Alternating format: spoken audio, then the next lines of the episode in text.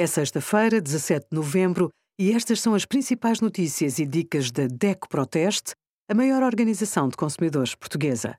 Hoje, em DECO.proteste.pt, sugerimos troque artigos sem talão de compra, funções para otimizar o som dos televisores são pouco eficazes e menos 6 cêntimos por litro de combustível nos postos CEPSA aderentes com o cartão DEC Proteste Descontos.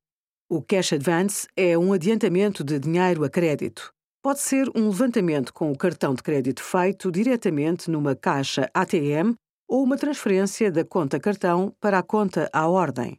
Uma operação deste tipo tem custos associados, pelo que deve ponderar se precisa mesmo de um cash advance.